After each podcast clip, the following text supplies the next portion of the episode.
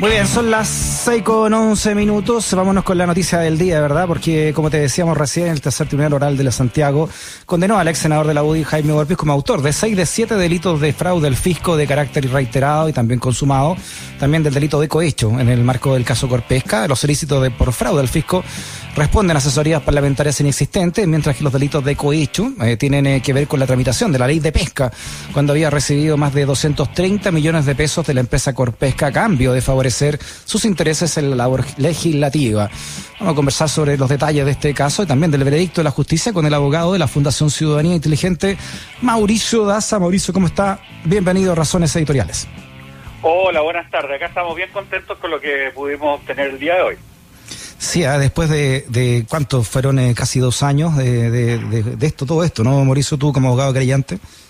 Bueno, estuvimos un año y medio más, un año nueve meses de litigación. Yo creo que este es el juicio oral más largo desde que se creó eh, el sistema actual, la reforma procesal penal. Se presentaron miles, literalmente miles, de antecedentes, correo electrónico, declaraciones, eh, peritaje, correo, bueno, de todo. La verdad es que fue bastante intenso y finalmente, bueno, hoy día hemos obtenido eh, un resultado bastante positivo, donde finalmente Jaime Orpiz fue condenado no solamente a fraude al fisco, sino lo que era, digamos, la batalla más dura, que era eh, por el delito de cohecho, y lo que no es menor, la empresa Corpesca como tal, como persona jurídica, fue condenada criminalmente por haber sobornado a un senador durante la discusión de la ley de pesca para beneficiarla a ella sea, realmente importante el fallo de hoy día. Si tú lo ves como, como histórico, ¿te deja, ¿te deja realmente contento este fallo? Eh, ¿Qué se espera para los años de cárcel o no cárcel no que podría tener Orpiz eh, de aquí en adelante? Bueno, yo creo que el resultado es muy importante independiente de la pena, ¿no? Acá eh, se ha logrado establecer eh, a partir además de un trabajo excepcional del Ministerio Público, la verdad que eso también hay que reconocerlo. Acá hubo una investigación de fondo, profesional, eh, muy bien llevada y muy bien presentada ante el tribunal por parte de eh, la unidad de alta complejidad de la Fiscalía Metropolitana Centro Norte, que está liderada por Jimena Chong, además con el abogado eh, Jaime Retamal, la verdad que realmente fue un trabajo arduo, pero muy profesional y de excelencia. Y lo importante es que se establecieron estos delitos. Ahora el tema de las penas, obviamente, hay que verlo. Mañana sigue este proceso, mañana se va a discutir eh, si es que hay atenuantes, agravantes, básicamente lo que son los elementos para fijar la pena, y esto lo vamos a conocer en abril del próximo año. Pero como te digo, yo no, en caso alguno, desmerecería eh, el paso importante que se ha dado hoy día en la lucha de la corrupción, en contra de la corrupción en nuestro país. Sí, eh, ¿podemos recordar, eh, Mauricio, realmente cuáles son los casos, no por lo que ahora es condenado entonces Jaime Orpiz, puntualmente? Bueno, yo diría que lo primero tiene que ver con el fraude al fisco. Acá lo que se sostiene es que Jaime Orpiz habría, y más bien habría, eh, falseó ¿no? Eh, ciertas asesorías legislativas, asesorías que prestan terceras personas, que si bien son contratadas por el Senado, eh, en muchos sentidos eh, se fijan estas asesorías a partir de la iniciativa de un parlamentario. Entonces, en este caso, un senador contrata una asesoría externa legislativa y el Senado la paga. El problema es que acá las asesorías nunca existieron, las boletas que se entregaron por esa asesoría y que sirvieron para que el Senado pagaran las mismas, la verdad que eran falsas, y todo el dinero de estas supuestas asesorías terminó financiando al propio Jaime Ortiz de manera ilegal, y eso es considerado un fraude al fisco. Ojo, ¿eh? esto mm. tiene impacto también en otras causas que se están investigando en este sentido. La misma imputación se le está haciendo, por ejemplo, a el eh, senador Manuel José Sandón. Ahora, por otra parte, tenemos el tema del cohecho, donde básicamente lo que se sostiene es que eh, Corpesca, a través de su eh, gerente Francisco Mujica, le daban instrucciones al senador Jaime Orpiz para que realizara en calidad de parlamentario un conjunto de actuaciones a favor de la empresa. Y esto a cambio de beneficios periódicos que se le entregaban. Estamos hablando de sumas superiores a los 200 millones de pesos en todo el periodo. Mauricio, ¿por qué en este caso entonces la justicia eh, considera, o la fiscalía, ¿no? que siguió este caso también detrás, eh, considera que Jaime Orpiz cometió este, este delito y no así, por ejemplo, eh, ¿no? que son las pesqueras del Biobío, cuando también habían correos eh, de, los gerentes de, de, ACIPES con la senadora Van Rieselberghe, donde ella también pedía ¿no? que cómo actuar frente a algunas leyes eh, directamente. Bueno, yo creo de que el caso Corpesca, por distintos motivos, pasó colado de la operación de desmantelamiento de causas vinculadas al financiamiento ilegal de la política, ¿no? Y en ese sentido también es muy valioso porque se puede observar qué es lo que habría ocurrido si es que, por ejemplo, claro, se sigue con un caso CIPES como debió haberse seguido, o si, por ejemplo, el fiscal Pablo Gómez Niada, quien desmanteló el caso SQM, no lo habría hecho y si es que hubiese, por ejemplo, llevado a juicio a SQM como persona jurídica, ¿no? donde también se le imputaba cohecho. Entonces, mm. la verdad que esto, bueno, es muy importante en muchos sentidos y eh, lo que sí hay que, insisto, reconocer que acá tenemos un grupo, este grupo específico de fiscales de excelencia que contra viento y marea llevaron adelante este caso y bueno, finalmente se logró este importante resultado. Increíble, o sea, eh, hay un gran triunfo entonces de la justicia gracias a la, a la fiscalía que llevó a caso esto, ¿no? Eh, Jimena Chong entre ellas pero no así, eh, no ocurrió lo mismo con la fiscalía que llevó adelante el caso Acipes, que lo, lo sobreselló para siempre.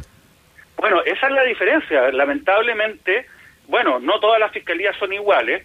Eh, acá la labor lamentable de, eh, del fiscal Pablo Gómez cuando él asume ese QM, que la verdad que da cuenta de una red de corrupción realmente impactante, bueno, él lo desmanteló. Sin embargo, la Fiscalía eh, Metropolitana Centro Norte, específicamente esta unidad de alta complejidad, lejos de desmantelar la causa, la siguió adelante, la llevó con convicción, ¿no? Y yo me acuerdo que cuando presentaron acusación y pedían unas penas increíbles, se hablaba de fraude fisco, mucha gente lo salió a criticar, decir, oye, ¿sabe qué? Acá no hay fundamento, esto es básicamente una acción temeraria. La verdad que no era así, ¿no? Y esta es la mm. mejor demostración. En el caso de Marta Isasi, ¿cuál es la situación de ella? Parece ser menos grave, ¿no? por lo menos en, el fallo, ¿no? Sí, bueno, la verdad que yo creo que la situación de Marta Isasi en la práctica era muy grave. Yo creo que uno de los actos más groseros que yo he visto y que he sabido durante todo el tiempo que he estado vinculado con este tipo de causas es precisamente el protagonizado por Marta Isasi. A ella estaba a cargo de la Comisión de Pesca de la Cámara de Diputados mientras se tramitó la ley Longueira. Y en ese contexto ella tuvo que darle cuenta a los demás diputados, al Pleno, ¿no? a la sala de la Cámara de Diputados acerca del trabajo que había hecho la comisión. Sin embargo, lo que ella hizo al momento de realizar esa labor fue leer una minuta que le mandó Corpesca, escrita por Corpesca, ¿no? donde hoy, obviamente ellos destacaban aquello que le convenía no a la empresa y todo esto en un contexto en que ella recibía aportes ilegales. Ahora, obviamente, en este caso, ya no se le estaba imputando eh, otros delitos que no fueran el cohecho y los delitos tributarios, no se le estaba imputando el fraude al fisco. Entonces, en ese sentido, eh, claro, ella aparece como eh, una persona que no recibe una condena tan alta. Sin embargo, yo creo que el hecho relevante es que acá tenemos una empresa, una parte de la industria del ámbito pesquero en nuestro país, que a partir de una sentencia criminal se le condena por haber sobornado a dos mm. parlamentarios en ejercicio para obtener ventaja en la tramitación de una ley. Sí, se ha cuestionado mucho, ¿no? Y así también lo hablamos en, el, en la editorial de hoy día, eh, Mauricio, el actuar del Servicio de Impuestos Internos señaló que, por ejemplo, que, que la decisión la adoptó sobre lo, sobre, básicamente por la falta de participación del Servicio de Impuestos, por eso que la Fiscalía no había perseverado en los delitos tributarios. Claro, ahí hay que distinguir dos situaciones. Lo primero respecto de Marta Isasi, efectivamente, el Servicio de Impuestos Internos no presentó querella en relación a ella. Por lo tanto, eh, aun cuando tanto la Fiscalía como el Consejo de Defensa del Estado insistieron con que había un delito tributario, acá se dijo, mire, ¿sabe qué? Muy bien, pero si es que acá eh, el Servicio de Impuestos Internos no presenta querella, no hay ninguna posibilidad. Pero respecto de Jaime Orpi, sí había querella al Servicio de Impuestos Internos. De hecho, durante este año y nueve meses, eh, una de las personas que más se destacaron durante el proceso fue precisamente el abogado del Servicio de Impuestos Internos, Manuel Navarrete, que estuvo a cargo ¿no? del equipo del servicio litigando esta causa. Lamentablemente, respecto de Orpis, eh, no se grimió de que no, haya, no se haya presentado querella por el servicio. Se dijo otra cosa que es muy cuestionable y que tiene que ver con que si Orpis no entregaba la boleta falsa con el fin específico de que Corpesca rebajara sus impuestos, entonces no había delito. Y acá se reconoce que Orpis hizo esto, pero con otro fin, que era financiarse a él ilegalmente, lo que es muy cuestionable. Claro, ya sabemos, ¿no? Y lo hemos conversado, eh, la mano de, Fernando Barraza al asumir servicio de impuestos internos y no perseverar en muchas de estas causas que tú has estado como abogado creyente. Claro, bueno, eso es parte de la operación, ¿no? Acá hubo claramente una operación política para los efectos de desmantelar todo lo que tiene que ver con el financiamiento ilegal de la política, especialmente cuando surge la figura de Ponce Lerú y SQM, ¿no? que afectaba transversalmente a todo el espectro político, y parte de esa operación fue sacar a Michel Jorrat del Servicio de Impuestos Internos y colocar al señor Barraza. ¿Y qué es lo que hace el señor Barraza? Básicamente decir, ¿sabe que El servicio no va a seguir presentando querella y, eh, bueno, desmantela todo el equipo que estuvo detrás de este impulso inicial, ¿no? Para los efectos de poder descubrir esta trama de corrupción, donde también estaba Cristian Vargas, que era director, subdirector jurídico del Servicio de Impuestos Internos, que al cabo de mm, unas semanas después de que asume Barraza, eh, lamentablemente le es sacado ¿no? de servicio.